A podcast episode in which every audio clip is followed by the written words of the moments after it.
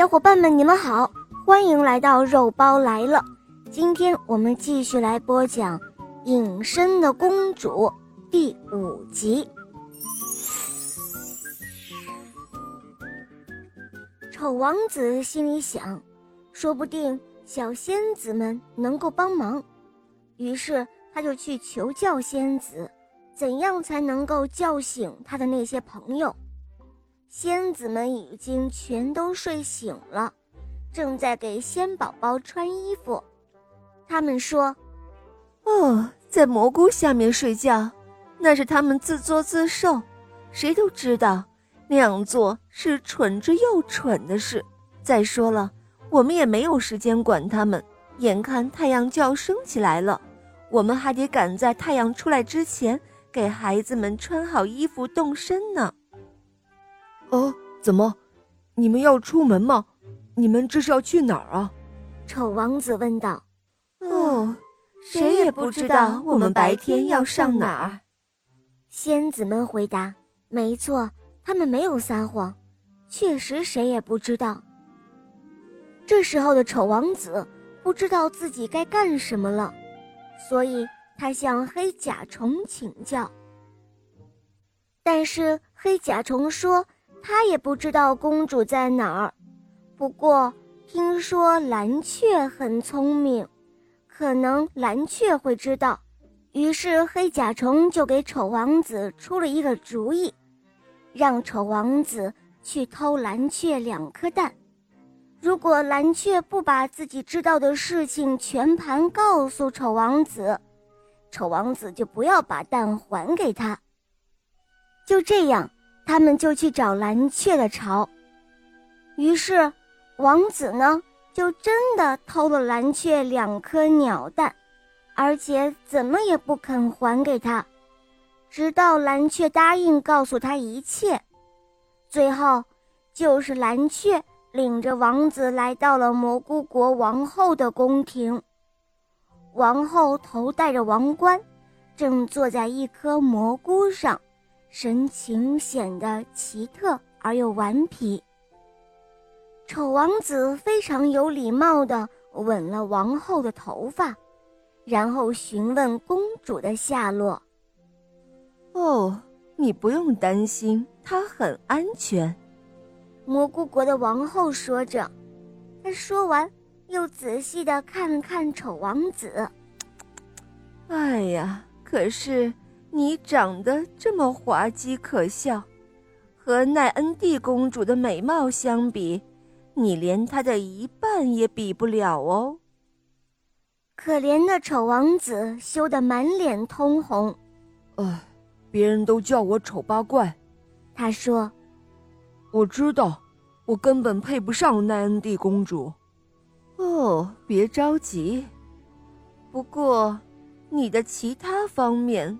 都很好哦，蘑菇国的王后说：“嗯，你本该更漂亮一些。”说着，他用手中的魔杖点了点王子，王子立即就变得非常的英俊潇洒，真是从来没有见过这样英俊的男孩。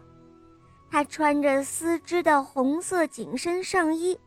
袖口和领结处还镶了白边，外套是一件长长的金色礼服。哦，瞧啊，现在你跟我的奈恩蒂公主般配了。蘑菇国王后说，随即他又对蓝雀耳语了几句：“小蓝雀，你把它带到奈恩蒂公主那儿去吧。”蓝雀带着王子飞了整整一天又一夜，第二天才来到了一片绿茵茵的地方。这里住着各种各样的仙子，形形色色的蝴蝶，还有古怪的小人。他们来到了奈恩蒂公主的面前，只见公主好端端的，一根毫毛也没有损伤。连他长长的黄头发都好好的。